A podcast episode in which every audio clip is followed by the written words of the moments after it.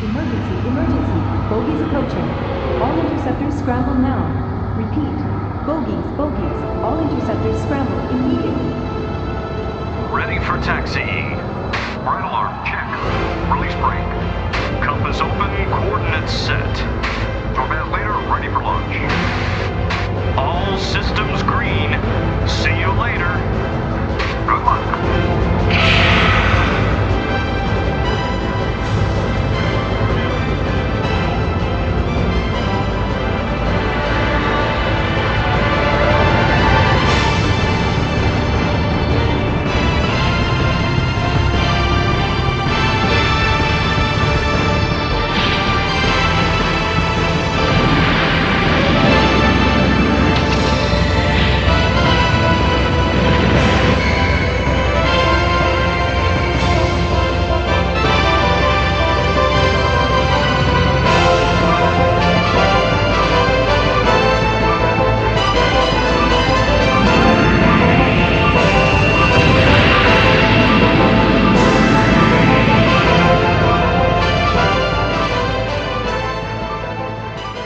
Muy buenas, ¿cómo estáis? Con estos eh, segundos épicos con los que arrancaba Silphid, uno de mis juegos fetiche de Mega CD, que estará hoy también aquí, como es evidente, tiene que aparecer, lo hará dentro de un ratito. Arranca este nuevo Mary Podcast Retro, eh, al que sois como siempre bienvenidos, y en el que nos hemos propuesto recorrer algunos, como solemos hacer últimamente, que es un poco así a salto de mata, sin un orden en estricto que se rija por años, no necesariamente al menos, algunos de los eh, matamarcianos, de los shoot ups que recordamos con más cariño, que nos marcaron de alguna manera o a los que volvemos recurrentemente.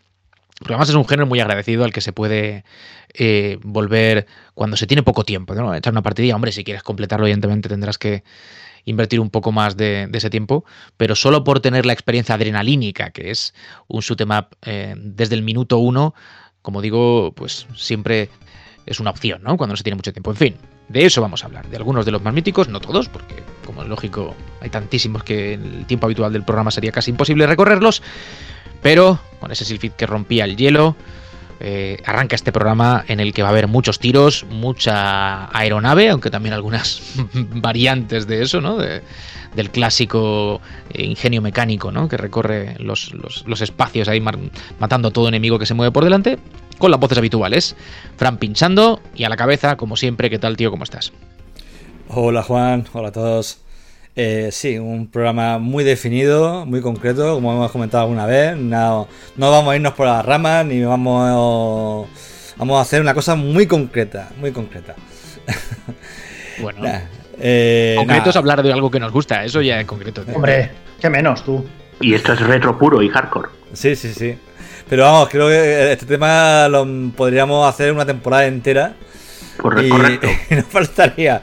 Pero bueno, eh, se ha propuesto y me parece un grandísimo tema. Y tampoco lo hemos tratado nunca como tal. Hemos hablado de Sutenaz, pero Sutenaz específico eh, o sagas concretas por algún aniversario y tal. Vamos a hablar a nuestra bola de, del género, de los juegos que son importantes para nosotros. Y va, seguro va a ser un programa divertido. Así que nada, a, a por ello.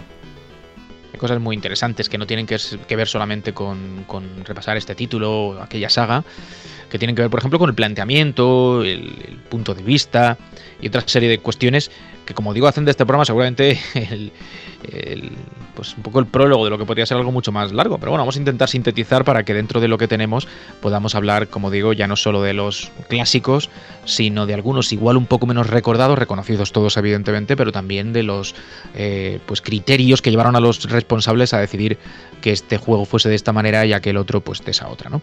Mote, ¿cómo estás? Peleando, bien, bien. Estoy contento del tema que hemos escogido hoy, la verdad, porque es mm, prácticamente mi primer juego de un ordenador que tuve en posesión un MSX fue precisamente un shoot 'em up. Entonces es inevitablemente un género al que le tienes mucho cariño, ¿no? Aunque sea como mucho apego, aunque sea de rebote, ¿no? Y aunque fuera evidentemente un shoot 'em up muy distinto a lo que hoy no lo que hoy entendemos por shoot 'em up, pero a, la calidad con la que hoy nos acostumbran estos juegos. Es un programa como muchos otros entrañable. O sea que estoy, estoy contento, estoy contento, Juan. Ir el año, ¿qué tal? ¿Cómo estás? ¿Estás contento tú también de que hablemos de, de shoot 'em ups? por supuesto. Además, un género mítico, eh, uno de los géneros retro por excelencia, que está ahí desde, desde hace bastantes años. Los orígenes los podríamos poner en el mítico Space Invader de, de 1978. Fíjate si, si ha llovido desde entonces. Un género que es tan viejo como yo, así que. Alguno nació ese año, eso es. Sí, sí, tiene ya, tiene ya su añito.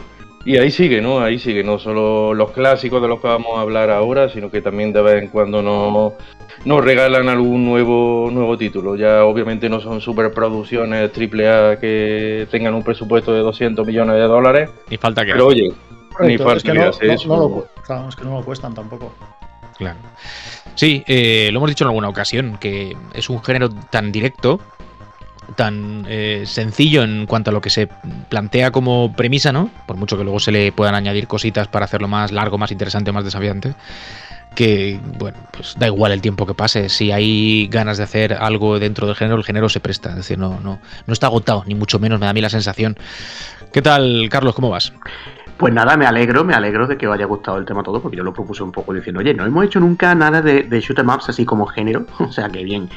Yo creo que es un tema que en Eh, realidad... propusiste hablar de Elden Ring, perdona que ¿De. Elden Ring yo? No. Sí, sí, sí, eso es lo que propusiste. No, yo no hice eso, yo no Eso hice es verdad. Yo, nunca- yo no, yo no hice eso. Eh, Era del lore de Elden Ring, ¿vale? Y de sus reminiscencias retro. No, pero bueno, a ver, eh, a mí un género este posiblemente el que más me gusta dentro de, de todo el universo retro. Creo que de niño tampoco era el que quizá al que le jugué más, aunque yo creo que prácticamente todos debemos tener algún recuerdo de, bueno, de nuestras primeras partidas en shoot 'em ups y de cómo durábamos pues 40 segundos, ¿no? En mi caso fue creo que fue el 1942 el que tuve esa sensación. Hay muchas cosas Y- que cuando se empieza Sí. dura poco. tío. Era un era un poco, exacto. Y esto era un poco prepararte para la vida, ¿no? Entonces, como que ahora, yo, yo es un género eh, que- al que ahora mismo mm, lo, lo veo en hora alta. O sea, a nivel de calidad, aunque lo que habéis dicho no son superproducciones, pero la escena independiente está perfeccionando muchas cosas de, las propuestas clásicas. Yo creo que no queda prácticamente ningún palo por tocar y, bueno, juegos muy buenos, la verdad. Y nada, un programa, pues eso, para empezar y que sea un- una primera aproximación y luego pues vayamos año por año, quizá haciendo podcast de, de ¿Os parece que por romper el hielo cada uno hable, igual coincidimos, no lo sé, pero hable del primero que recuerda haber jugado? Un poco en plan, pues yo creo que Eh. el primero que le di fue este, venga, a ver. Eh, sí, si quieres, empiezo yo, porque, bueno, antes lo, lo he dicho, mi primer juego en un, en un MSX fue Space Trouble. Y Space Trouble era un juego muy sencillo, era un shoot 'em up muy sencillo, con cuatro fases que se repetían una y otra vez, pero cada vez más deprisa, ¿no? Era un juego que hizo HAL Laboratories, que es un, seguramente es un estudio que le suena a muchos y que dice, hostia, HAL Laboratories hacía, hacía estas cosas. Y la verdad es que no tenía mucho. O sea, lo que, si lo estáis viendo en pantalla, es eso. Y había albóndigas de otro color.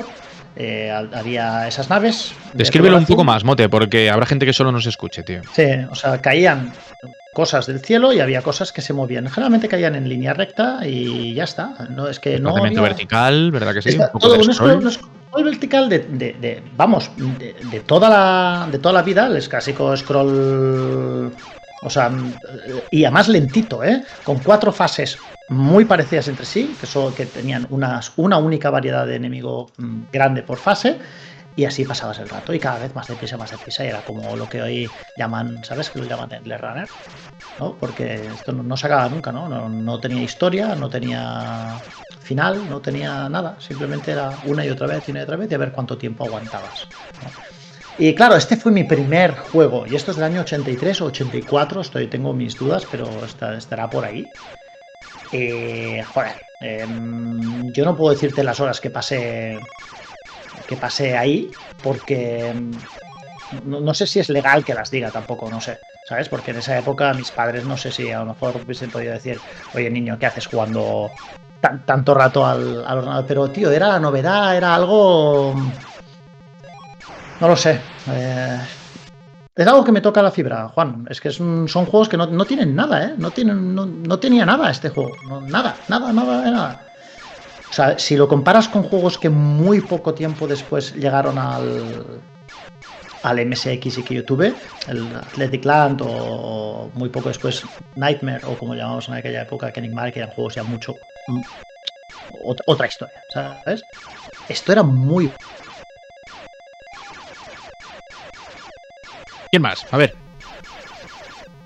Pues yo el primero que, recuerdo jugar, que además, además yo empecé siendo muy de recreativa, ¿no? Y el primero que recuerdo jugar fue el Galaxian de, de Namco, uno de los primeros, digamos, sucedáneos que surgieron tras, tras el lanzamiento de Space Invader, que, que vamos, revolucionó la industria por completo. Es un juego de 1979 que digamos que era un Space Invader, pero ya más, mm, más perfeccionado, ¿no? Ya tenía gráficos en color, eh, los enemigos se, se movían in- individualmente, y además ese, aspecto característico que tenían de, de insectos, de, de moscas, eh, que hacían que por aquella época se llamara eso, de- el juego de las moscas, ¿no? De, de la recreativa y a este título le eché, le eché yo bastante, bastantes partidas. Mm, Era, era muy fácil verlo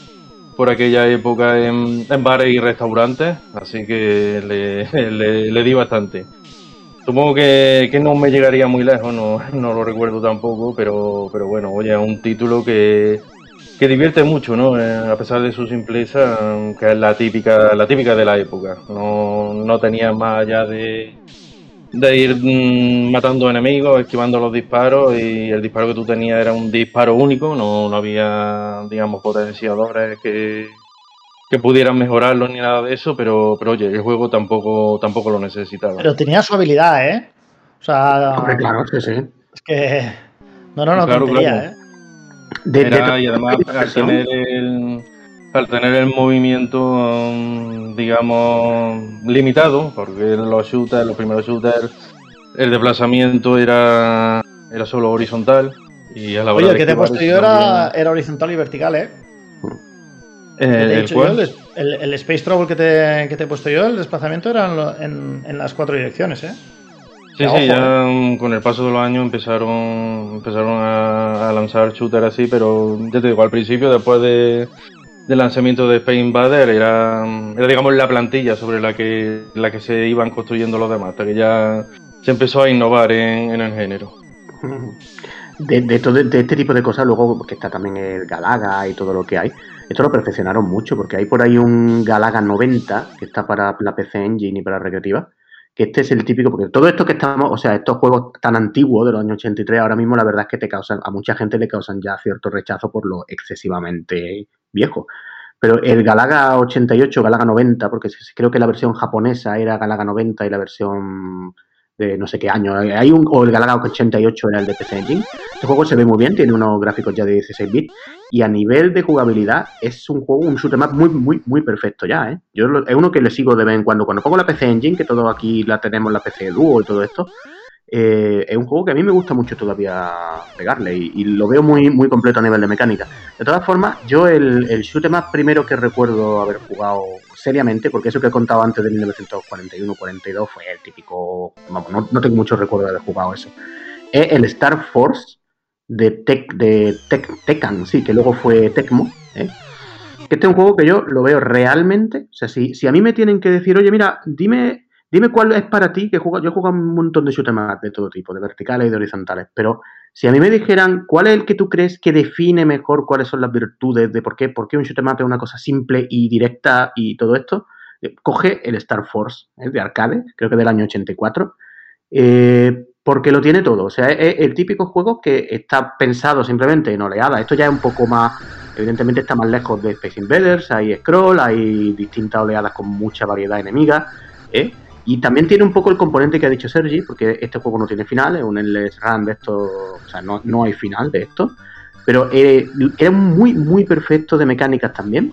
Eh, lo- los enemigos se comportan de forma muy distinta y tenía este turbo que tiene, que ahora se está viendo en la pantalla, que tú empiezas con una nave y luego coges una segunda nave y disparas más rápido. Con, con esos poquísimos elementos y simplemente a, a puntuar como, como una bestia, me parece un juego que realmente aguanta muy bien el paso del tiempo. Creo que lo han reeditado poco, no sé por qué, porque, tengo entendido que es el típico que en Japón tiene un seguimiento de culto en cuanto a shoot 'em up, que todavía a fecha de hoy hay, torneos de este juego por ahí. a mí me sigue pareciendo un, un verdadero puntal del género de shoot'em. Yo este lo jugué, también jugué a. Bueno, menos el de Mote y los demás, evidentemente. Fíjate que lo tenía este enterrado en el, en el recuerdo y me, me mola que lo hayas destacado porque me apetece volver a, a jugarlo. Y yo creo que desde entonces no, probablemente no lo he puesto en ningún emulador. Pues te Lo lo pone tenía y juega una hora, ¿eh? que lo sepa. Vamos. Sí, sí, pero además recuerdo que puede ser que sea fácil uno de los primeros a los que también jugué, como tú dices, bien. Pero yo sí quiero destacar 1942, que frente a estos títulos espaciales un poco al uso, sobre todo este que ya se aproxima más a lo que vimos a partir de, de entonces, ¿no? Con desplazamiento y no tanto pantalla estática como era un Gálaga, por ejemplo.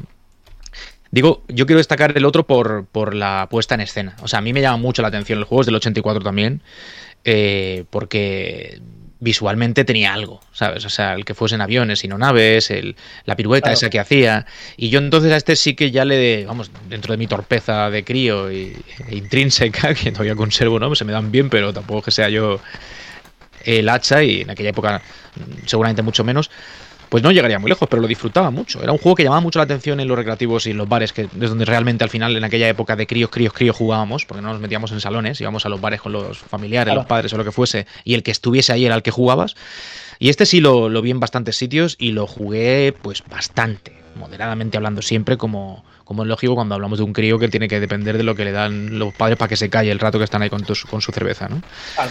Pero Juan- sí, este es el del que yo, el que yo destaco como primero. Qué, qué grande, qué grande no, no- nos parecía el portaaviones, ¿verdad? Qué, inmen- qué inmenso. ¿Eh? Qué Y los cosa- sprites en general, ahora lo estoy Sí. viendo, que bueno, lo he Y- visto mucho muy más. detallado para su época, muy juego. pequeño. Mm. Muy detallado, todo muy. Tú lo ves muy pequeño. Tú lo ves pequeño. O sea, me parece, o sea, a ver, eh, yo ya sé cómo es este juego, pero lo he visto muchas veces, pero es verdad que ha habido luego otras versiones, porque este no es el único, es decir, aquí Capcom se ha seguido tirando del hilo un poco, y- y se mezclan los recuerdos, y a lo que voy es que este, que es el primero, eh, tiene pues unos gráficos esquemáticos, sencillos pero, pero vistosos, y bueno, pues eso, que, que como crío lo tenías en la cabeza como mucho más detallado, que no está nada mal, ¿eh? Ese pabellón, por ejemplo, que está ahora en pantalla, uno de los enemigos recurrentes de tamaño medio, por decir así, ya tiene un tamaño interesante. No sé, a mí me parece un juego muy mítico y creo que es el primero al que le di un poco más en profundidad. Aunque el de Carlos, insisto, me lo apunto para rescatarlo en mami y darle porque hace muchísimo que no lo veía. Yo te una, una cosa, ¿eh? es que yo estos juegos que tú, es verdad que hay otros muchos que van mucho más recargados, pero yo no prefiero que vayan recargados a costa de la claridad. ¿Sabes lo que Sí, claro. Que no se vuelvan confusos. Bueno, los Bullet Hell, que luego hablaremos de ellos, tienen eso. Claro, pero yo, disparo claramente. yo exactamente, o sea que si tú fallas aquí, puedes achacarlo muchas veces a que no has reaccionado a tiempo o que deberías saber que el enemigo... No te hace trampas el juego, es verdad. Exactamente, tío. Y para mí la claridad es muy importante. O sea, que los juegos Por sean cierto, claros. Muy rápido, tío. Eh, estoy pensando que estamos destacando todos títulos verticales. O sea, es Sí. curioso como en esa época el género está asociado de forma también natural al Se llama desplazamiento vertical. se llama shoot up, Sí, sí, ¿no? sí, sí. Se llama shoot 'em up y no shoot 'em right, ¿sabes? De to- todos modos, ahora le voy a hacer una putada a Fran, porque me acabo de acordar de un título muy parecido al, al, al Space Trouble que, que jugué en su, en su momento, menos conocido a lo mejor, que se llamaba Time Curve, ¿vale? Que Time Curve, C-U-R-B de Barcelona, ¿vale? Time Curve, ¿vale? Y ese era, vale, y este era, era la misma filosofía que las cuatro fases que tú tenías, pero esto fi- fi- fingía que tú eres un viajante, o sea, un, un tío que viajaba en el tiempo. Entonces, en la primera fase, como veis ahora, ¿vale? Si los que lo estáis viendo, pilotabas un avión de la Primera Guerra Mundial. Y en la segunda fase tenías un avión de la Segunda Guerra Mundial.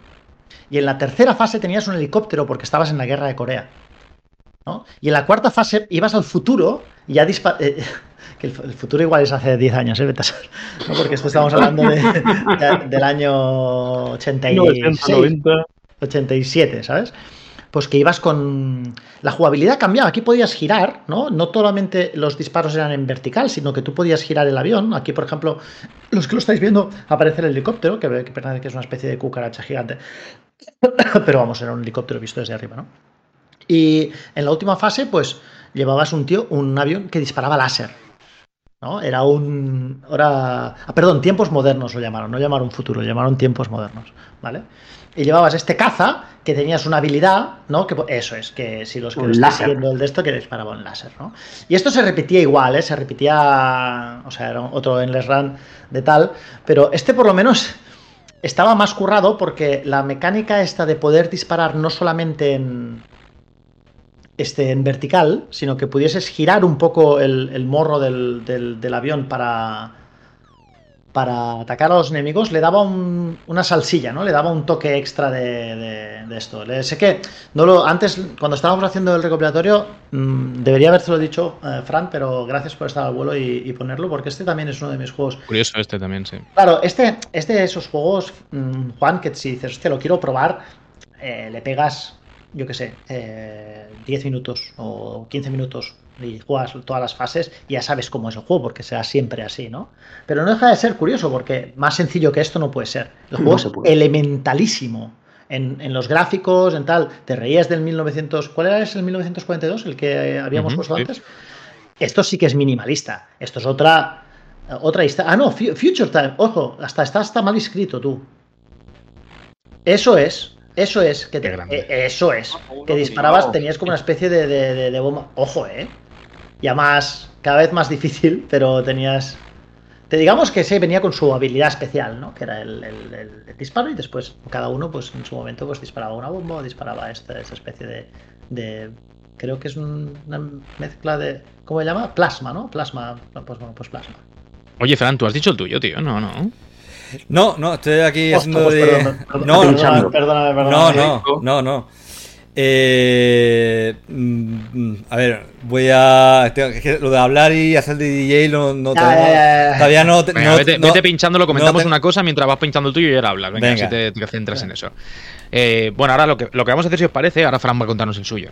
Yo creo que en cuanto lo haga, como decía al principio, no hace falta que tampoco mayor- vayamos recorriéndolos de forma un poco cronológica, pero sí que sería interesante a lo mejor que vayamos eh, pensando al menos en etapas. Es decir, bueno, pues en la etapa recreativos y posteriormente a esto que hemos dicho, el mío era, o los que me solía encontrar, perdón, eran estos, y así podemos ir de alguna forma organizándolo. Insisto, y, no hace falta y también que pasar al, hagamos así, al- pero- al- a lo que no sea propiamente vertical, ¿sabes? O sea, Claro, para- claro, ahora ya podemos hablar de cualquier género, claro. no hemos hecho aposta a esto tampoco, tío. Han surgido Eh, así porque es verdad que casi todos eran verticales, ¿eh? Eh, No, lo digo porque en el momento en el que yo quiera citar algún Nemesis o Gradius, como se le conoce la mayor parte, o Salamander, que era, por ejemplo, de mi el favorito de mi, de mi época, hubo mucho también, hubo una tendencia en hacer y a- a- R-Type, que os acordáis que le dedicamos un programa hace Sí, cuando salió el R-Type Final 2. sí, relativamente poco, que eran juegos del estilo, ¿no?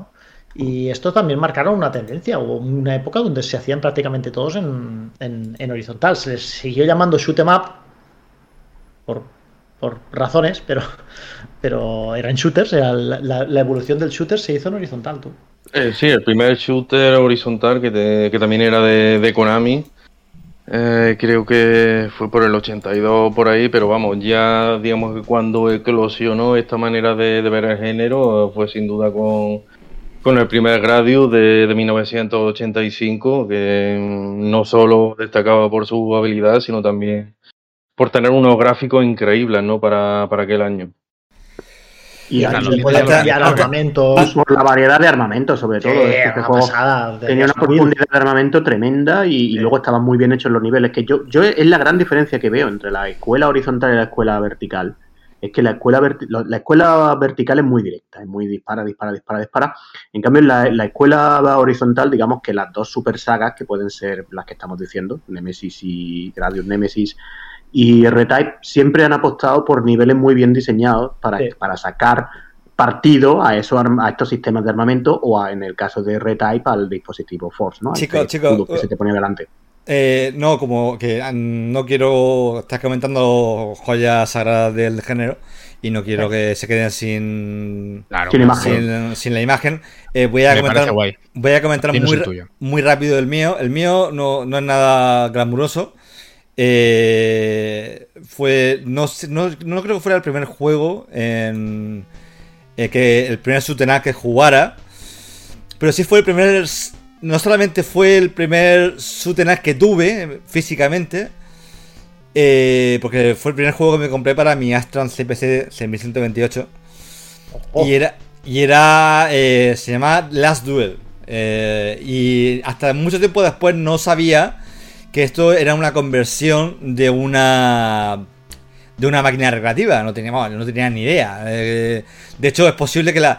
la esto. ¿Cómo acabé con este juego? Pues ya lo hemos comentado unas veces con el tema de mm, las portadas. ¿Vale? Cuando iba a un sitio y no tenían ni idea de qué juego, cuál era bueno, cuál no era bueno. Eh, yo estaba con mi ordenador flamante, me iba a comprar mi primer juego y elegí una portada dentro de no podía del precio que podía comprármelo. Y, y lo que veía lo veía tal eh, yo vi por las duel que tenían una portada con un dragón mecánico con dos cabezas y tal muy chulo. Y dije bueno pues este va a ser mi primer juego de, de mi nuevo ordenador.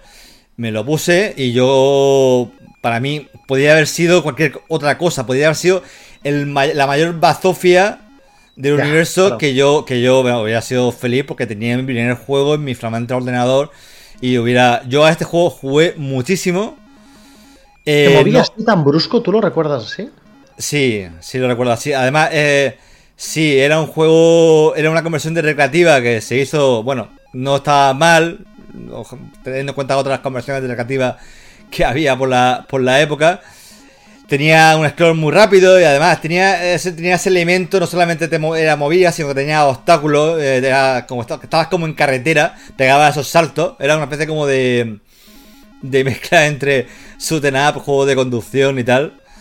Que luego hicieron más así, ¿eh? Como el Timahu y otros cuantos. Sí, sí, sí. Y luego esto hasta mucho tiempo después no sabía yo que fue un juego de, de, de- de recreativa y no jugué al juego de recreativa porque esta recreativa no la había visto yo en, en mi vida. Esto no, no Claro. en los salones de la, de la zona no. Yo tampoco llegué en recreativa, pero sí lo jugué bastante en Atari ST.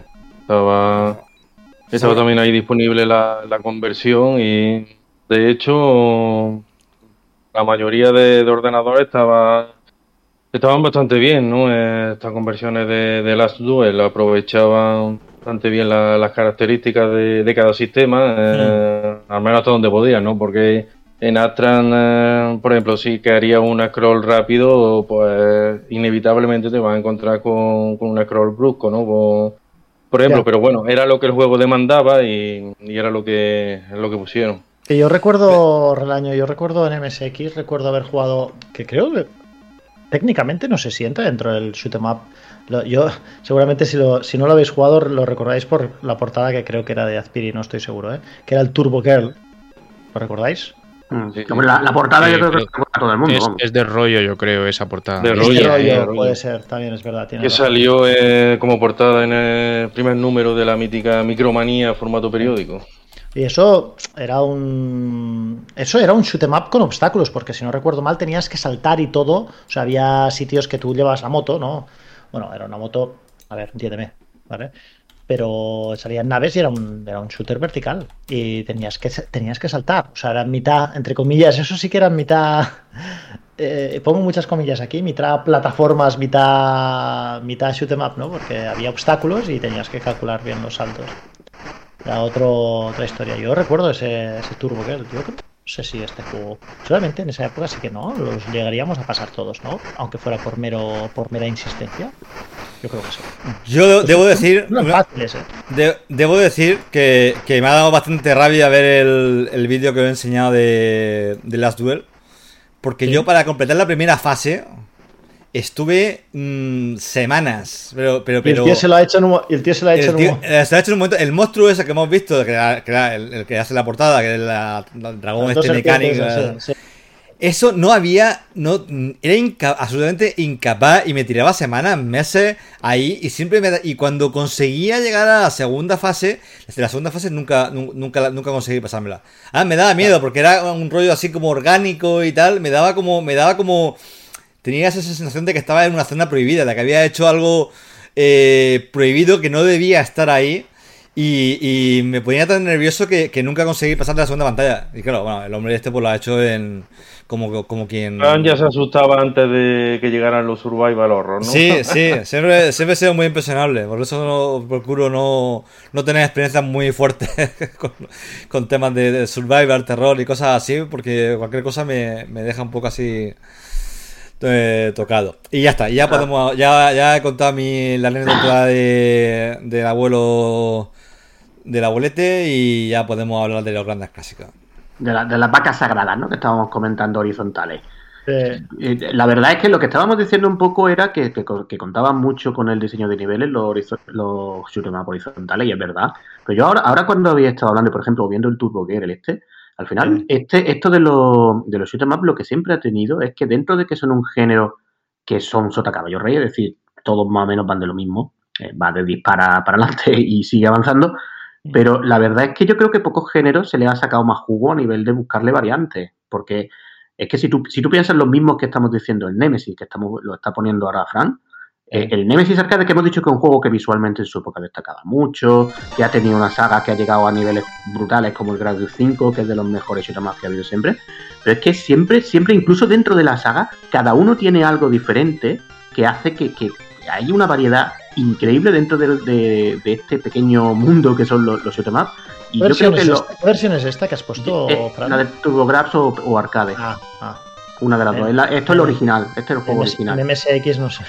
No, No, es que el eh, primer. eh, el esto, primer- era, No esto sé. era arcade, esto era arcade, no. no, la- No, ah, ah, sí no que se movía así. No, a ver, se, que se movía muy bien, era un juego muy para dar envidia a cualquier usuario de MSX, pero pero mira, no, era arcade, obviamente. Ahora, ahora pongo la versión de MSX. Hmm. Pues eso que, que la variedad que tienen son tremendas y, y eso incluso antes de que llegara todo lo que, lo que habéis comentado antes, que habéis hecho una referencia a lo del Bullet Hell, que también es algo que lleva muchísimos años y que dentro del Bullet Hell hay una cantidad de variables tremendas, porque si tú te pones a, a mirar ahora mismo eh, los primeros Bullet Hell que hubo de lo que se hace ahora, es una barbaridad. Tú miras eh, los primeros de Toaplan, el Dodonpachi y todo esto y pff, otro Esto mundo. ya es, ot- esto ya es Y, y esto otra, sí que es otra dimensión. sí, sí, sí. esto es otra historia. Sigue siendo un pepino en MSX, ¿eh? Yo creo que sí. Sigue siendo brutal.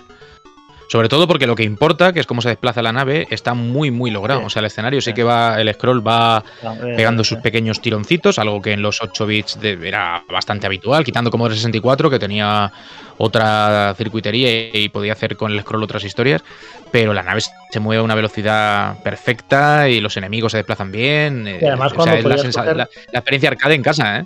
Además que podías coger mejoras y la nave se movía todavía más deprisa. Había momentos en que era ingobernable. Sí, O sea, sí. no podías coger de esto de lo deprisa que se movía, pero sí, sí. Yo le tengo, evidentemente, Nemesis es para mí un juego. No sé. Yo siempre lo he puesto como top, ¿no? De, de- de lo que salió en 8 bits, en general. ¿Vale? O sea, para mí es. No sé. Y vamos, En Aunque- Estamos- muy bien, ¿eh?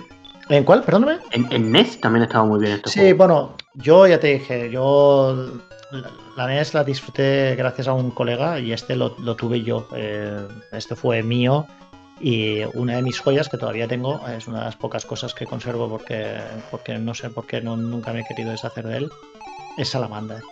Salamander es técnicamente la... Bueno, es técnicamente la tercera entrega, aunque no es la tercera entrega numerada. Y tenía, aparte de ser un juego, eh, evidentemente, eh, con, el rollo Nemesis eh, o el rollo Gradius igual, tenía la particularidad que podían jugarlo dos personas de vez. Y ahí a mí me ganas. Ahí a mí me ganas. O sea, yo a mí en el cooperativo local, yo siempre he sido muy fan de los juegos en cooperativo. Y era un caos a veces, ¿vale? Porque, claro, los dos, los dos digamos, jugadores competían por los mismos recursos para que nos entendamos, pero era otra movida. Y recordemos que, claro, eh, si no tenías joystick, que no es que fuese difícil, mucha gente tenía joystick, pero si no, había dos personas que tenían que jugar en el teclado. Y esto los que habéis jugado en un Spectrum 48 eh, dos personas sabéis de lo que estoy hablando, ¿verdad? Esto es un, un poco inimaginable ahora mismo. ¿no? Ríe- ríete tú de las... No, es que estamos un poco apretados. Bueno, bueno, apretado... No has sabido... Yo creo que... No sé, si, si vosotros... Yo estoy seguro de que vosotros habéis jugado en un, en un Spectrum 48. Cuando tú tienes que poner dos manos ahí... Ah, perdón, dos manos. Cuatro manos ahí es otro rollo. ¿Estamos de acuerdo? No estamos de acuerdo. Y aún así, tío... Es que esto era un... Para mí, este... Este, ¿eh? con todos los respetos, para mí es el mejor juego que tiene MSX. Para mí. Y ya que estamos, ya que estamos hablando de Gradius, de Salamander, también hay que hablar de, de Parodio. que además es una saga que también nació en el MSX, eh, que tuvo su primer título en, en este ordenador. eh, no llegó a salir en Occidente, así que pocos pudieron jugarlo en su día.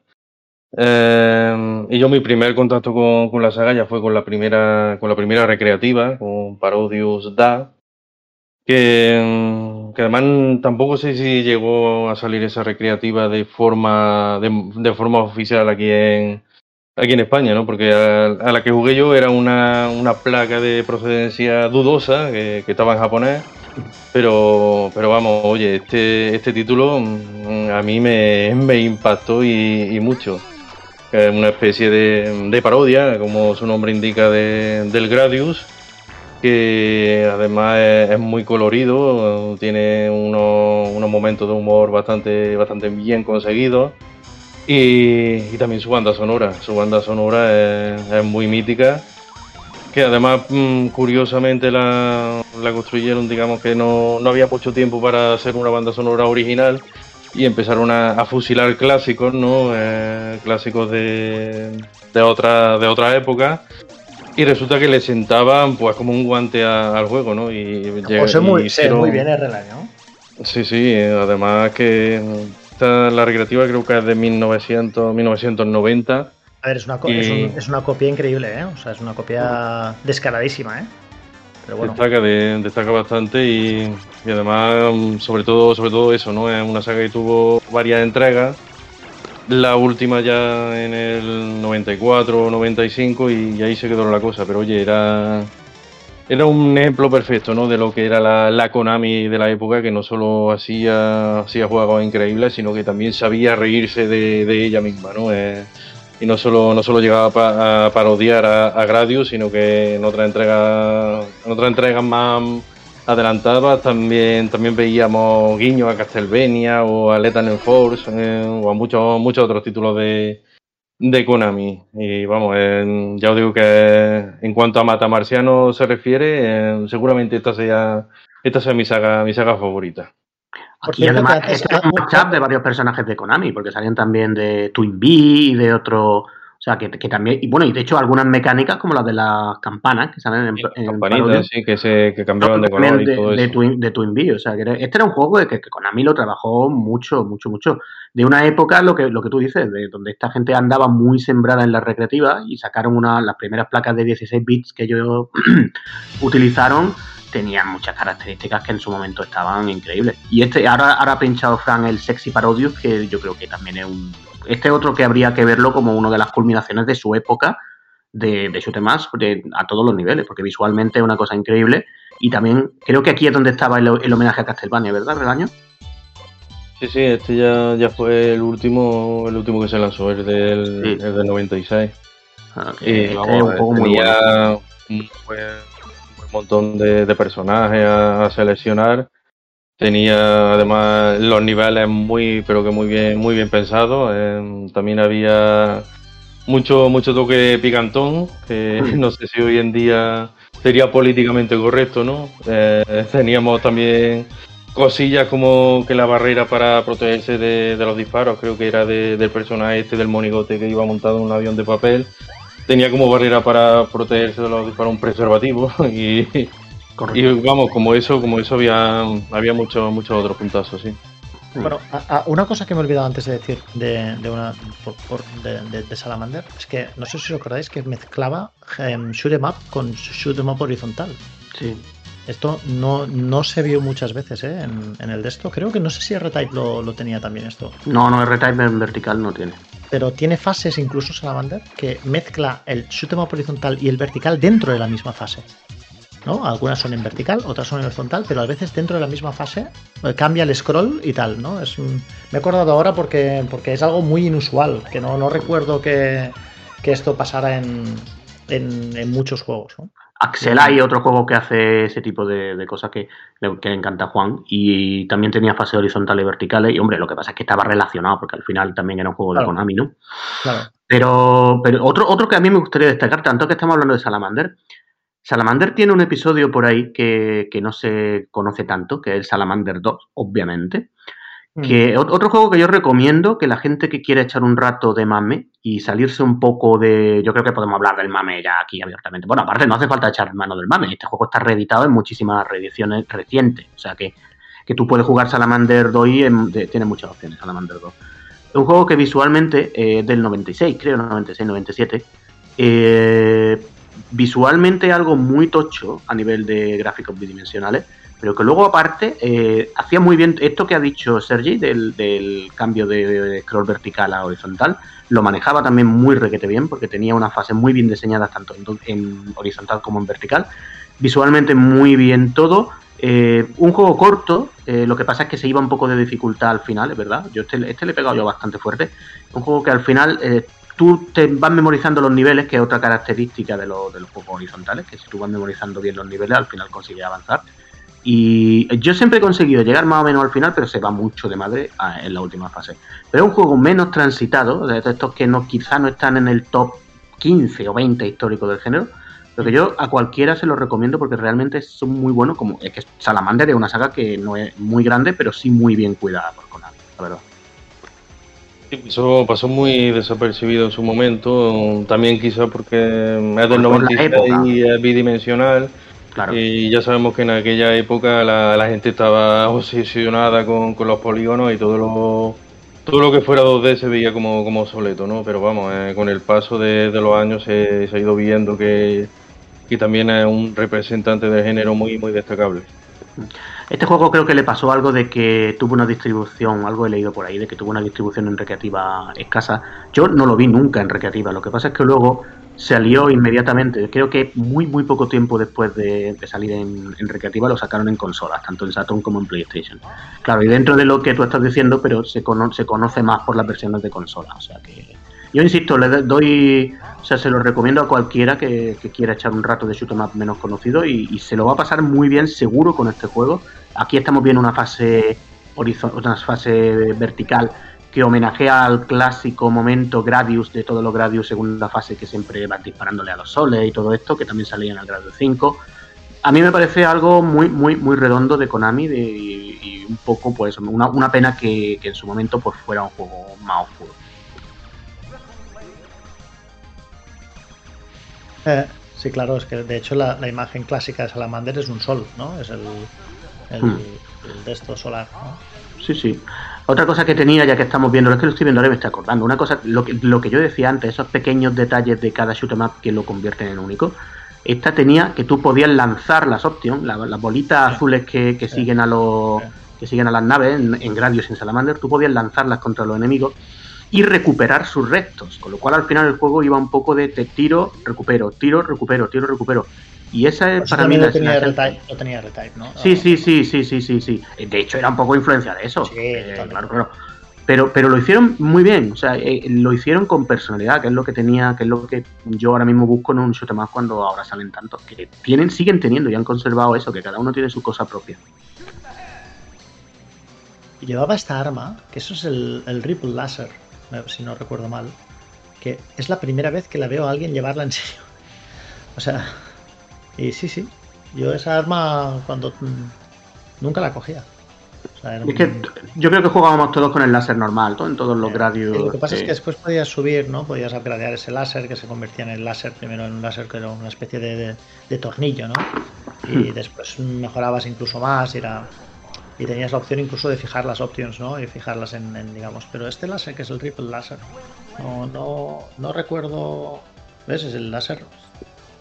No sé, ahora ha cogido otra. No, sé, no sé. Sí, el Twin Laser creo que es ese. Eso creo que se Sí. llama el Twin Laser. Eh. El- que esta gente siempre jugó mucho con eso, con las variedades de armas. ¿eh? Y, y siempre jugaron muy, muy bien con las distintas aproximaciones que tú podías tener en ese aspecto. Y de hecho, muchos diseñadores de estos juegos han hablado de que esa era su principal preocupación. ¿Te Que hubiera mucho. de, de Nightmare? O sea, tú te acuerdas de Nightmare, ¿no? No sé si cuenta como shoot 'em up Nightmare, pero eh, porque no, no no técnicamente no es una nave, pero es Hmm. un tío que dispara hacia, hacia arriba, ¿no? Sí, hay muchos Y-. Sí. ¿Tú te acuerdas como si hubiese alguien que, que no llevase la flecha de fuego? Sí, correcto, se jugaba con eso, claro, claro. ¿No? Eh, Había- yo, básicamente. yo llevaba siempre la flecha de fuego hasta que de repente un tío me dijo que tenía que llevar las dos espadas. ¿Vale? Este este es Nightmare. Para mí, este también está top 5 de, todos los, de toda la historia del MSX. Este juego. ¿Vale? Este juego. mm, top 5. ¿Vale? Este scroll maravilloso. Qué, qué música, qué, qué música, ¿eh? Va- oye, ahora vamos a un momento musical, ¿no? Que hoy no hemos tenido momento musical. Ahora, El ahora- scroll es el que es porque MSX no, no podía, pero digamos que todos los, el resto de elementos del juego, vamos, eh, son de, de lujo, ¿no? Para, para hacer eh, un ordenador de, de 8 bits que además era en Nightmare, creo que era de, primer MSX, ¿no? Eh, Esto, esto tiene que ser 84 o 85, debe ser. Joder, me haces dudar ahora, tengo que mirar, tío. No me gusta mirar las cosas porque, porque con, con internet al lado todo el mundo es listísimo y todo el mundo sabe mucho. 86. claro, tirar de memoria ya, ya es más difícil. Sí, sí, no, todo el mundo sabe que cuando de estos lo preparan los vídeos, está no sé qué, todo el mundo es listísimo, ¿no? Pero, pero, pero sí, sí, este juego, para, esto es, para mí es top, ¿eh? Yo no sé, vuestra opinión no lo sé, pero, pero en, en- en mi opinión, este juego es, bueno, es- no sé, no sé, no, no, esa, esa- si lo estáis viendo, esa reina para el tiempo. El personaje es muy Shovel Knight, ¿no? Sí. sí. no, no, no me extrañaría que tuvieras tanta inspiración. Yo este Sí, no, te- es que yo lo estoy viendo aquí y tiene Si todo. te vas a la izquierda, si ese personaje se hubiese ido a la izquierda, encontraría un secretito. ¿Vale? Eso es. eh, Este ahí, ju- ahí, un poco más a la izquierda. Este juego lo, tenía un amigo, de Nightmare, que tenía un Sí. MSX, un MSX. Y bueno, ya sabéis que los juegos, los juegos que tienen los amigos cuentan el, el triple por el hecho de que no los tienes tú, los tienen tu amigo. Entonces ya, le, ya tienen un halo especial. Ya no puedes jugarlos cuando, cuando tú quieras, sino que solamente puedes jugarlo exclusivamente cuando estás en casa de tu amigo y luego, Ah. y luego vas a tu casa y digo, ojalá pudiera seguir jugando a este juego. Aunque tengas 20 juegos, 20 20 juegos que pudieras jugar, pero no, querías jugar a este que no tiene. Eso es muy un concepto muy humano. Y a mí, a mí- Sí. y a mí me encantaba. eh, era un- sobre todo la, la música. Ah, de hecho, de vez en cuando, de vez en cuando le, le- le- me lo pongo y, y- y la música no, no, no te cansa. Esta, esta música del primer nivel. eh, No, eh, ese, ese tiri, tiri, eh, es como, como, como, como te, que te pide más. Estás siempre ahí. Ahí, ahí hay un caballo. Si lo mata, matas a todos los de la pantalla. Va, crack, no, el otro, el otro, eso es. Dispárale al otro, hombre, crack. Estamos No cojas, no dirigiendo, cojas, no dirigiendo cojas la eso partida. sin darle. Me está, me está dando. ¿dó- ¿dónde- voy a jugar esto mismo. Tiro el. Mira, este- ¿ves el caballo? Ahí está, hombre, el caballo. Estoy, estoy pensando, Joder. estoy pensando algún día vamos a ponernos a jugar alguno y los, y, no- y- y los demás y los demás vamos a estar comentando en plan como los abueletes estos que están en, mirando la mira- mirando la hora. Yo- yo- ¿eh? No Yo te digo, te digo una cosa. la- ¿eh? Antiguamente en los salones recreativos, te lo paso, te lo paso. toda- todavía, todavía. Y haré ahora que cogieras el escudo, crack. Es que no puedo entender cómo has tardado tanto. Eh, yo eh, te digo una cosa. eh, yo todavía, la última vez que jugué, que no, no fue anteayer, eh, pero la última vez que jugué, he hecho dos, dos barbaridades de las cuales me siento orgulloso. Una, pasarme la primera fase de Pac-Man con los ojos cerrados, ¿vale? Con lo cual puedes imaginarte cuánto había jugado a Pac-Man, ¿vale? La primera fase de Pac-Man, no, cojas esa mierda. En fin, em, la, la primera fase de Pac-Man con los ojos cerrados y pasarme Salamander con la primera vida. Eso todavía lo, lo he hecho la última vez que jugué. Ahora el monstruo que le va a tocar es la medusa, ¿vale? Va con las dos flechas, hombre, voy a tener problema, pero, pero la podrías haber destruido Qué, ya. qué momentazo este que, eh, a mí me Tu, tu, tu, tu, tu, tu, cuando cambiaba la musiquita, si le disparas a las nubes te bajan. Eso es crack. Bueno, por lo menos sabe esquivar el, el- el chico que está jugando. A lo mejor es un tool assisted de esto, ¿eh? ¿no? O sea, ¿Es un qué?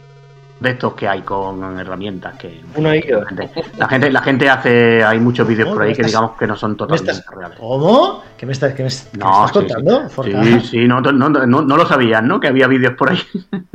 ¿Me lo está- ¿No me lo estás diciendo en serio?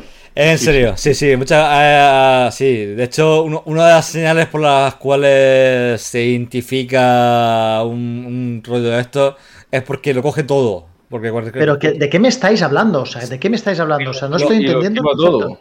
Lo lleva, lo- cualquier cosa que coja la, co- la coge. Entonces, eso, es- eso es una buena señal de que no está jugando el tío, sino que está jugando una, un- una máquina. Un tool assisted. ¿Pero qué, qué me estás contando? ¿Eso existe de verdad? Eh, Existe de verdad. Existe de verdad. Busca, busca por ahí tool assisted de este, eh, speedrun de todos los juegos clásicos. Hay de todo, vamos, prácticamente. Vamos, del, del El juego más de- peregrino. Eso no se desbloquea, eso no le disparas, crack, porque por ahí no puedes pasar. Por ahí no puedes pasar. Y los Está caballeros. bien este juego, pero vamos a tener un monográfico de él, por lo que Sí, veo, ¿no? sí, sí, sí. Hay que, Es hay el que único juego al que Bueno, perdona, haber jugado. perdona que no lo jugaras, eh. Perdona que no lo jugaras, no pasa nada. No, bueno, pero yo he jugado otros y no me quedo 20 minutos ahí hablando de ellos. bueno, quiero pero decir. no eran tan buenos como este, a que no. Eso igual, eso igual. Y vamos a poner ahora el. El Darius. El Darius. Vamos a No, Vamos a poner, yo creo, el primer, el primer Ballet Hell un poco más conocidillo, bueno, el que se considera el primer Ballet Hell, que yo un juego que ahora también creo que el tiempo lo ha tratado bien, que es el Batsugun eh, de Toaplan. eh, No te creo que inventes del año. nombres. No, te inventes No, no, el. Batsugun, búscalo, búscalo, seguro que te sale. No, no, Eh, este- busca, se, se considera el, el primer shoot 'em up, eh, digamos, Ballet Hell, ¿no? O el, o el antecesor de Dodonpachi y todo esto. Otro juego que por el que vale la pena, y esto lo digo en serio, ¿eh? Sergi, tápate el oído. Eh, coger una, pantalla de tubo, rotarla, ponerla en vertical y, y echar una partida a esto realmente mantiene el tirón. Creo que luego se le fue mucho de las manos, la verdad, la misma Top Plan con el con el Todonpachi ya es una cosa mucho algo más incontrolable. Tienen su lógica todos estos juegos después, ¿eh? El que se ponga y, y los quiera dominar al final se consiguen dominar. Pero este tiene un punto para mí bastante equilibrado. O sea, no llega a ser una cosa como muy bullet hell, muy no se llena a lo bestia de tal, pero bueno, digamos que ya es un juego con muchos estímulos en pantalla. Eh, también lo recomiendo a quien quiera ahora mismo mm, meterse en, en más verticales, es un juego muy disfrutable y con muchísimo carisma, porque es que toda plan estaba muy sembrada en shooters más. Tienen esto y tienen muchas cosas en Mega Drive, en fin, otra de las empresas a tener en cuenta. Hemos hablado mucho de arcade, no hemos hablado mucho de consolas. De, de hecho, no hemos hablado de consolas. He mencionado algo de NES antes, pero no hemos De llegado a verlo. ordenadores, de ordenadores sobre todo, y yo estaba pensando en, en cómo hay, en, en mi caso al menos en concreto, una serie de juegos que descubro bastante tarde que son los de PC Engine. Te Digo porque hasta que tuve acceso yo a una PC Engine, que desde hace unos años, Claro. pues a todo esto sí quiero recordar que algún emulador, pero eh, de verdad, de verdad, con la llegada de la consola a casa, y ahí hay unos juegos bastante interesantes. Tiene bastantes títulos chulos, chulos la PC Engine. Yo, por destacar uno, destacaría la saga. eh, bueno, de Soldier, que es- sabéis que tiene tres títulos que yo recuerde son tres, bastante guapos, sobre todo el último, el Soldier Blade, Mm. que es año 92, de Hudson, y que son juegos muy, muy, muy interesantes. Perspectiva ver- vertical también, pero mm, resueltos técnicamente, pues como podía hacer PC Engine, que es una consola ya a caballo entre los 8 y los 16, sobre todo a nivel gráfico es una consola de 16, evidentemente. Y, y juegos que se mueven muy bien, que son divertidos, con un musicote, o sea, están muy, muy bien realizados. Y eso os lo digo porque es verdad que el, el- fan del, del shoot 'em up siempre tiene a PC Engine y a sus mejores títulos en la cabeza, pero el gran público tira del arcade, tira de las eh, de los títulos un poco más conocidos de Mega Drive y de Super Nintendo, de Neo Geo y demás, y a PC Engine se la suele dejar un pelín de lado, ¿no? Y tiene juegos muy chulos, como por ejemplo este que digo. Y Gate of Thunder y Lord of Thunder, que son también. En alguno más, sí. Sí, sí, Muy- muy, muy, conocidos. Tiene, tiene mucho. Es que PC Engine es la típica máquina que tiene una cantidad de este género, o sea, en cuanto a cantidad, va muy, muy sembrada. Yo ya que estamos con consola, eh, hombre, por ir un poco al gran híbrido consola arcade, que como sabemos es Neo Geo, y por no decir los que siempre se dicen, porque Neo Geo también tiene eh, un catálogo de shoot 'em up no muy, digamos, no lo más extenso, porque es muy, como ya sabemos, de juegos de lucha, pero lo que tiene es de mucha calidad. Y siempre hay uno que a mí me gusta muchísimo, que se deja un poco al lado, que es el Android Unos, que por cierto ahora le ha salido una secuela. Eh, este es un juego pequeñito de Neo Geo, dentro de lo que es las características de Neo Geo, que ya sabemos que eran juegos de muchos megas en su época, muy aparatosos técnicamente, pero mm, dentro de que tiene una cosa, es una cosa más contenida, es un juego con muchísimo carisma visual, eh, muy en plan homenajeemos a Gradius, o sea, es una cosa va muy por la, por la línea de Gradius, va por la línea de actualiza, o sea, ve cambiando de, arma en cada momento según lo que está pasando en el, en el nivel. Niveles muy bien diseñados y visualmente muy chulos, la verdad. Mm, no es Pulstar ni Blazing Star, que son los que yo siempre hablo cuando hablo de Neo Geo, pues porque son mis estrellas de la mañana. Pero este, digamos que es un poco el, lo que yo comentaba antes de fuera de micro, un poco el placer oculto de Neo Geo de, juego shoot 'em up. Y ahora le han hecho una secuela que todavía, yo la verdad es que todavía no la he podido probar, pero tiene, tiene buena pinta, aunque es otra cosa. No es, lo han- no es exactamente este estilo gráfico, es, es otra cosilla. Pero este es un juego también muy, muy disfrutable a día de hoy, con unos gráficos que parece así simplones, pero muy carismáticos, la verdad.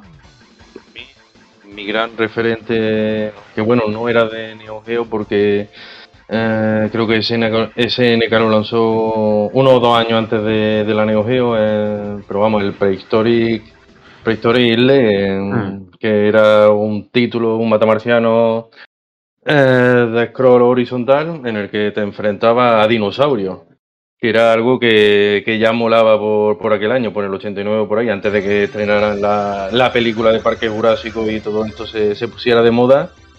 Pero vamos, eh, un título redondo para mí en, en todos los aspectos. Destacaba bastante por, por sus gráficos, las animaciones que, te- que tenía de, de los dinosaurios. Eh, también podías conseguir tu Option al estilo R-Type, eh, que además la, la podías voltear para, para ir consiguiendo diferentes, diferentes disparos. Y em, lo que yo lo que yo más destacaba de, de este, de este título sin duda era, era sus jefes finales, que eran dinosaurios gigantescos que, que te ocupaban toda la pantalla o incluso se, se salían se salían de ella. Y tenía Yo, yo recuerdo una del juego esto, ¿eh, bastante- Relaño? bastante buena. Yo, Sí, yo sí. esto recuerdo del juego. Este ¿eh? juego se vio la, mucho en España, la ¿eh? recreativa, en la recreativa era, era bastante, bastante corriente encontrarte con, con este título. Luego ya tuvo una segunda entrega ya para Neo Geo, ya sí para Neo Geo, en la que ya llevaba un helicóptero y que no, no tuvo tanta tanta trascendencia. No, Salió ya en la época. Ese cambio de scroll, ¿eh? ese cambio de scroll, a mí me gusta mucho, tío, esto, esta, esta variedad. Sí, eh, sigue siendo, digamos, la, la jugabilidad de, de scroll horizontal, pero te desplaza, te desplaza verticalmente. ¿no? Eso también lo tenía mucho este, este título. Este también tenía un musicote del primer nivel, también muy, muy bueno, ¿eh? Lo que tú has dicho, este es un juego muy redondo de, de todo esto. la música además- más importante es la del primer nivel. Siempre, siempre. En el arcade, por supuesto, la música. Pero Yo- yo es una arcade, vez- cualquier, cualquier videojuego, tío. Mm, pero en el arcade es que era a lo mejor la única que iba a escuchar, la- ¿sabes? O sea, y de hecho, de hecho, mira, el momento musical que yo quería poner hoy de, de un poco de música de shoot 'em up es precisamente, por supuesto, una música del primer nivel, obra de Michiru Yamane, eh, de, esta, de esta época que hemos dicho antes de Konami que estaban súper sembrados, que todo lo que hacían prácticamente lo hacían bien. eh, primer nivel del mm, eh, de Tana Twin Bee. El tema es muy, muy famoso, se llama Gift of the Wind y una melodía de estas que, que no te parece de la época que es. O sea, para un juego de aquella época es un loop muy largo, eh, tiene varias ideas, musicalmente tiene varias ideas distintas, tiene un acompañamiento así en plan de arpegio, todo muy bien, la verdad.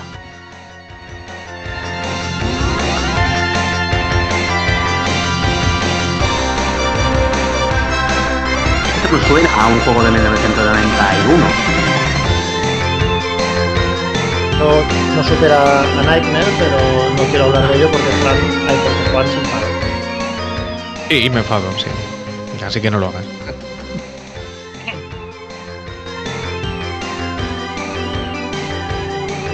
Y con Amix este sonido, por cierto. Es que esta época era la, la época del sonido Konami puro. Muy bien llevado, por cierto, la MSX con el chip que incorporaba Konami en sus juegos. Que, hombre, a ver, no es esto, evidentemente, pero sí hay un puntito de saber trasladarlo. Y, eso es una cosa que, como digo, es eh, eh, pues algo que disfrutaron los usuarios MSX que pudiesen acceder a esos, a esos títulos, ¿no? Qué chulo. Sí, sí. Hay muchos temazos. Esa es otra cosa de los Eh, juegos sí. del shoot 'em up que, que hay temazos auténticos. Muchos de los grandes temas que yo recuerdo eh, clásicos, clásicos, tienen su origen aquí, ¿no? O vienen del, del género. En Axelai también hay alguno que a ti te mola mucho. Claro, ¿no? no, no, yo tengo mi fetiche en la segunda pantalla Colony, pero, pero más allá de eso, hay, hay grandes títulos. Yo, por ejemplo, estaba pensando antes, que se lo he dicho a Fran, que lo cogiese también para enseñarlo, aunque fuese mínimamente, en el. eh, yo lo diré, de Mega CD, Fran, que te he dicho antes, perdóname. El. De perspectiva vertical este, oh, macho, lo tengo ahí en la colección. Eh, ayudadme, chicos, el que es un robot, el robo al este, leche, perdonadme.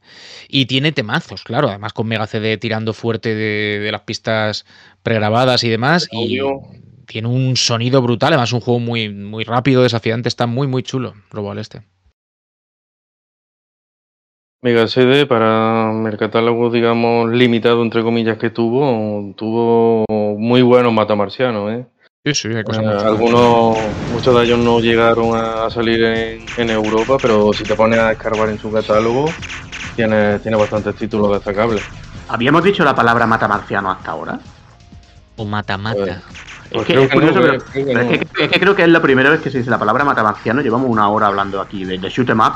Y es verdad que yo creo que, que en época, digamos, de hobby consola y de toda la prensa retro nuestra de aquí, la palabra era esa siempre, matamarciano. O sea, los juegos mata-mata o matamarciano.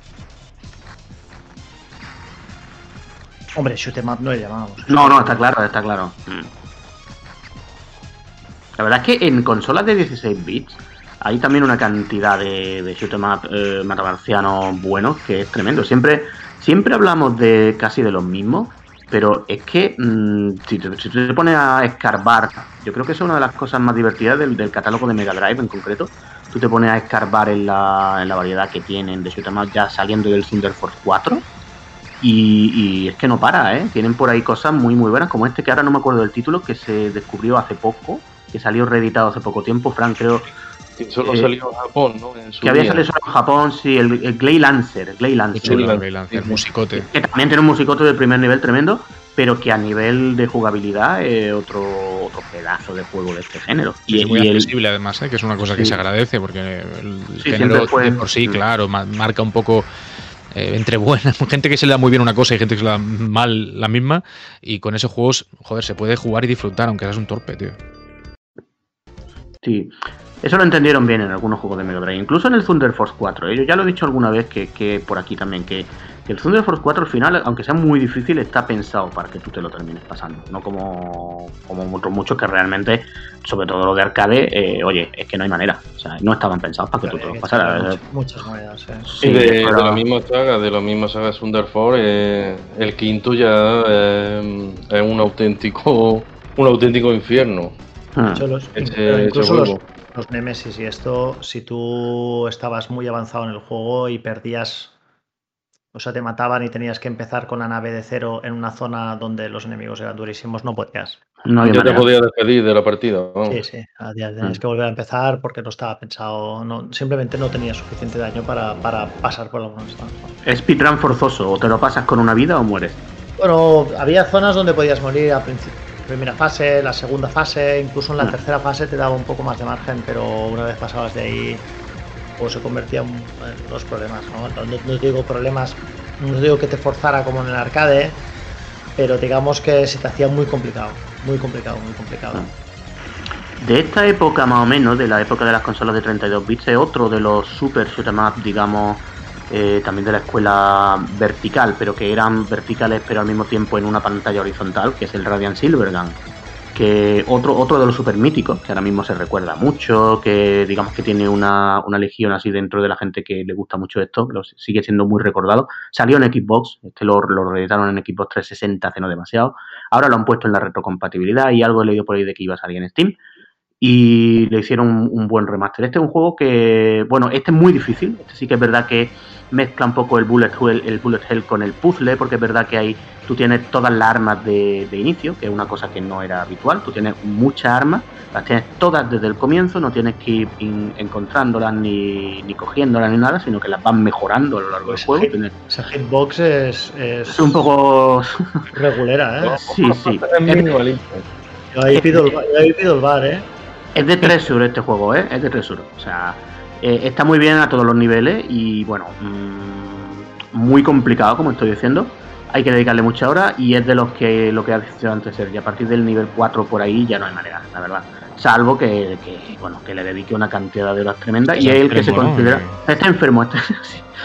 Y en la secuela, digamos que Ikaruga, que es el gran conocido de, de esta juego de pandemia. Es un juego de pandemia. de pandemia es la, segu- es la secuela espiritual. De, de- a, mí, a mí este me parece otro muy, muy bueno. Dentro de que, por supuesto, no hay manera de. Yo no me lo he pasado este sin continuar, ¿eh? No hay forma de hacer eso. Bueno, eh, pero si los continuos están para usarlos también, ¿eh? Sí, sí, sí, pero Eh. bueno, con los cuatro créditos que te da, que creo que te daba 4 o 5. Ah, bueno. Bueno, has nombrado a Ikaruga, creo que no sé si ha llegado un momento en el que citemos, yo creo De que decir al el- grande, ¿no? El rey. bueno, el rey o por lo menos donde nosotros, entre comillas, hemos puesto el el límite de hasta donde queríamos llegar para Mm. seguir El considerando eh, un juego retro, ¿no? Yo creo que Ikaruga, a mí me sorprendió mucho Ikaruga. Yo lo, yo lo considero un clásico atemporal, pero sobre todo un clásico fuera de tiempo. O sea, un- un- algo que, entre comillas, tampoco es que reinvente el género, pero tiene la simpleza, tiene la, la- la facilidad de comprender el mecanismo que lo hace tan, tan simple, que es lo que lo convierte en atemporal. Muchas veces, especialmente aquí en, en- el Mini Podcast Retro, yo he hablado de la importancia de hacer de los juegos que son tienen mecanismos jugables muy sencillos, muy simples, y esos mecanismos simples cuando funcionan son aquellos que permiten que un juego perdure en el tiempo y se convierta en algo, pues bueno, pues eh, precisamente en eso, en un clásico, un clásico temporal. Y creo que Ikaruka tiene precisamente todos los elementos para ser considerado como tal. ¿no? Tiene un, un- sea, el concepto de juego, un shoot 'em up clásico, entre comillas, de toda la vida, pero tiene esta dualidad, ¿no? Tu, tu nave puede ser negra o blanca.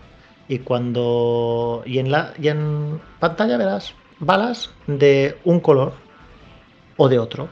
Y si eres negra, pues las balas negras no te hacen daño. Y si eres blanco, las balas blancas te hacen, no, no te hacen daño, ¿no? Y tienes que ir navegando esta, esta circunstancia. Y como lo hagas tú, pues oye, eh, lo mejor, lo mejor que puedas. Y con esto es un bullet hell, pero realmente no lo es tanto cuando aprendes a dominar la mecánica del blanco y negro, ¿no? Ahora sí es un juego difícil, estaremos de acuerdo, ¿no? Es un muy juego- difícil, sí, sí, un sí. juego difícil. Pero es un juego pensado, o sea, es un juego reinventado, es una mecánica reinventada, entre comillas. ¿no? Y creo que mm, esa capacidad la han tenido muy pocos juegos y desde luego de este género eh, no muchos, ¿no? Y por eso es el, es el rey. Tú hoy lo juegas y te seguirá pareciendo un juego muy difícil, pero dirás, hostia, qué bien pensado, ¿no? Qué concepto más, más cojonudo tú. Aquí ese, ese toque de originalidad que, que tiene gracias, gracias a eso de la, de la dualidad hizo que, que destacara mucho en, en su momento porque mm, digamos que el género de, de up no es muy dado ¿no? a, a las innovaciones, podríamos, podríamos decir así, ¿no? Pero Depende del año, ¿eh? Hay muchas um, excepciones recientes a eso. Hay muchas Recientes, cosas. recientes, pero- Sí, sí, sí, reciente, reciente, ya, ya, ya. pero- Pero, no.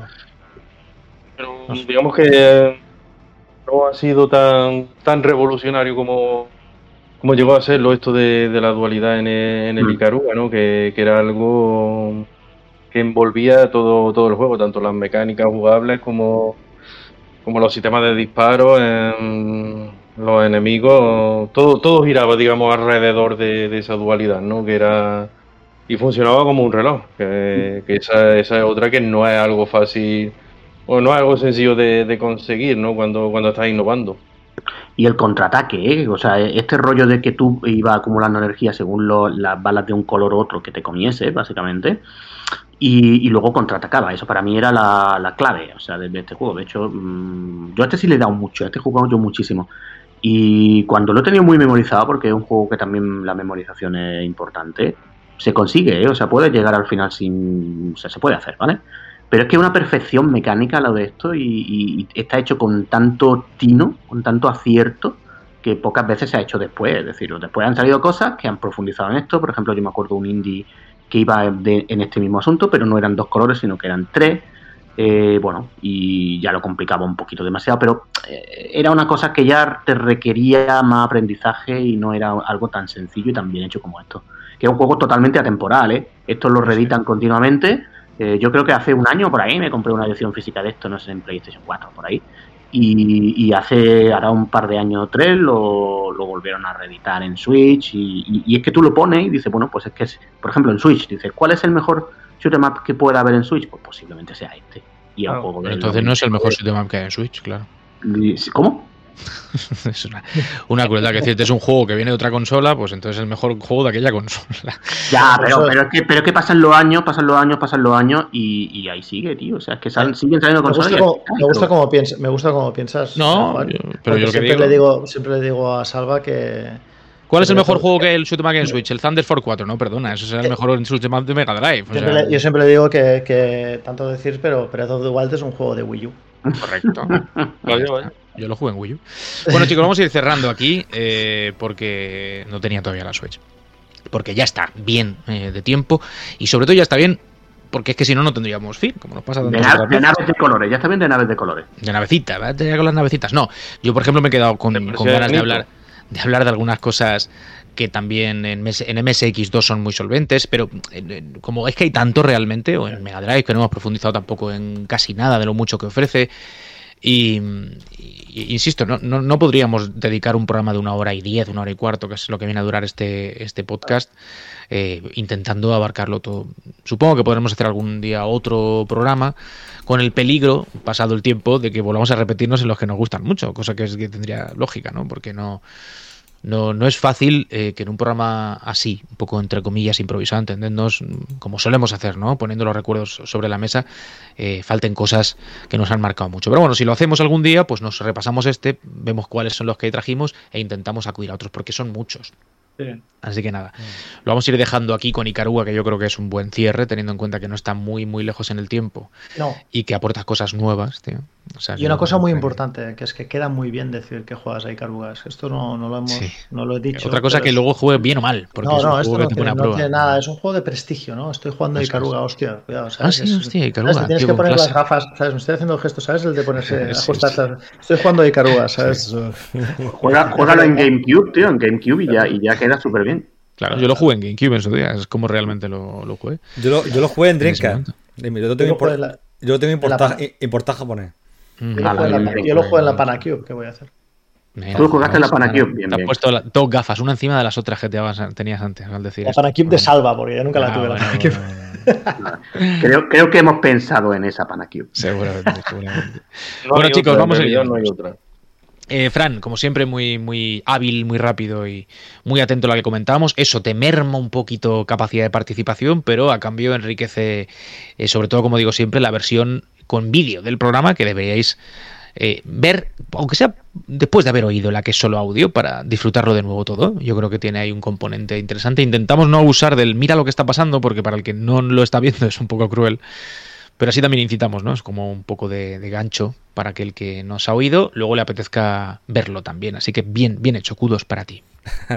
Gracias, Juan. Hago, lo- que puedo. Algún día aprenderé a hacer dos cosas al mismo tiempo, pero. pero en fin, eh, no, no. Ahora mismo a veces pues, me tengo ese- esos pequeños atranques y quiero centrarme en, en ir al ritmo al que vais, a que comentéis las cosas. Así que no, yo lo hago con todo el gusto del mundo. Eh, Me preocupa un poco la, la cantidad de nombres que se han ido, que no, no hemos podido ni comentar, ni, ni mostrar, ni nada.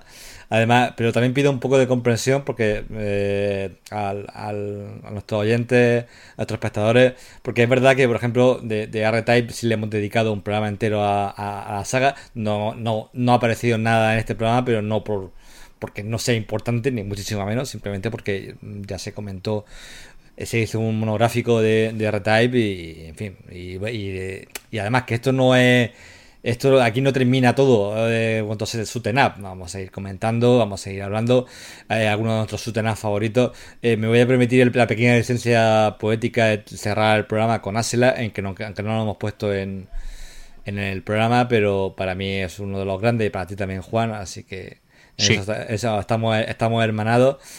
Eh, no, eh, repito, nos, nos, lo que no salga no es por falta de importancia, simplemente porque. eh, bueno, porque. No, sobre todo por, por el juego de moto que gasta mucho rato en pantalla y al final pues no se ha podido. Teniendo cuenta, de, de todas maneras, teniendo en cuenta que, que pod- que podríamos hacer un programa, podríamos hacer un programa perfectamente solo hablando de Nightmare. Ah, así que, Totalmente. Es lo que hemos hecho hoy, en un 70%. Och- 85, está contando. Así que bueno, que eso, que, no- que nos disculpéis, que espero que haya, eh, que aunque no salga el- vuestro juego favorito, lo tenemos en el corazón y habrá otro mini podcast re- re- retro que, que seguramente aparecerá, porque esperamos hablar mucho y más del tema a lo largo de, de- de lo- de los meses lo- y de los años. Ah, Ahora quiero un abrazo. programa- Ahora quiero un programa de, Nightmare. Venga, No, pues, pues, abrazo. abrazo. pídelo. en tu- un abrazo, Fran. Un abrazo para ti también y pídelo. Eh, pido. reclámalo. Ya está, pedido. Lo quiero. Ya está. Ya pues nada, en 15 días. Ah, lo quiero en 15 días. Relaño, un abrazo, tío. Eso, y oye, ahora que hemos estado hablando tanto de, de Matamarciano, me, me estoy acordando de esa mítica canción, la Marcianitis que total. solía, salir mucho en, en el mítico programa Game 40 y tanto que, que la llegamos a, a memorizar. Y vamos, eh, yo creo que si tenemos que elegir un, un tema que, que define a los matamarcianos aquí, aquí en España tiene, tiene que ser esa canción. Tiene que ser esa canción que, que vamos, lo, digamos que lo condensa todo, todo a la perfección. Señor Quimítica, hoy tengo la neura sideral. Por cada un abrazo. Madre mía, madre mía, vaya, vaya final, ya no dormimos, ya no dormimos. Pues nada, un abrazo y bueno, yo lo que creo es que deberíamos hacer, no, no, esto es un poco como subir de nivel en los juegos de From, ¿no? Cada tres niveles voy a subir uno de vida. Bueno, pues esto es lo mismo, cada cuatro o cinco podcast retro podemos hacer uno de hecho tema, temático. Hacemos uno sobre Mega Drive, otro sobre Nintendo, otro Neo Geo. Eso es mi serie de Memory Card, a la que aprovecho a invitaros, amigos. ¿eh? Bien, Tengo ahí dos bien. volúmenes publicados. Pero aprovecho esto que dice Carlos para que no, no hagáis caso a su propuesta y sin embargo sí vengáis a Memory Card, programa de calidad PlayStation donde los Lo que, acaba de decir, lo que acaba de decir ese señor es que no se ve tus memory cards, ¿eh? Es lo que ha dicho entre líneas. No quería decirlo explícitamente, No, pero sí. sí, sí. Bueno, No. sí, Sí, sí. sí, sí. Pero podemos hacer, pero vamos a ver una cosa, que es que no podemos hacer podcast y memory card, podemos estar todo el día así, vamos a ver. Podemos estar todo el día hablando de este Yo- tema, ¿por qué no? Yo, Mi tú- ilusión es que Mary Station sea una revista retro en su toda su te, extensión. te oigo, te, oigo, te oigo hablar forcada, pero solo escucho excusas. Bueno, gente, vamos a ir cerrando, vamos a despedirnos como hacemos siempre, dándoos las gracias. Y decía Frank que lo va a hacer poniendo Axel ahí, que merece estar en este y en cualquier programa que hable de shoot 'em ups, porque, porque es así, porque es un pepinazo como la copa de un pino. Y yo me voy a despedir eh, del programa de hoy y de todos vosotros. Em, clamando al cielo un poco así, estoy, ahora mismo no me veis, pero estoy agitando al aire el puño izquierdo, ¿verdad? Como, como, como los de Selbyville contra Springfield, ya sabéis un poco. Fulano, está por un mengano, qué gustito da matar marciano. Estoy, estoy haciendo eso porque me hubiese gustado muy mucho que Konami llegase a sacar ese Axel I 2 del que se habló y que nunca vio la luz. Ojalá algún día alguien eh, pues diga, ¿por qué no intentamos hacer algo eh, que, que honre la memoria de Axel I con, con una segunda parte a su altura? Si es Seguro que... que, han sacado un pachinko, Juan. De... pues seguro, pero, pero eso a mí no me, no me alegra, al contrario, me enerva y me pone de mala hostia. No, digo que me gustaría que alguien consiguiese la licencia, eso es un sueño ya húmedo que seguramente no, no acabe lloviendo, pero que si es así, pues nos congratularemos de que ocurra. Chicos, un abrazo grande y con además el segundo tema, muy bien Fran ahí, con ese colony que, que me pone tierno por decirlo fino, nos vamos hasta dentro de 15 días. Un abrazo grande, adiós.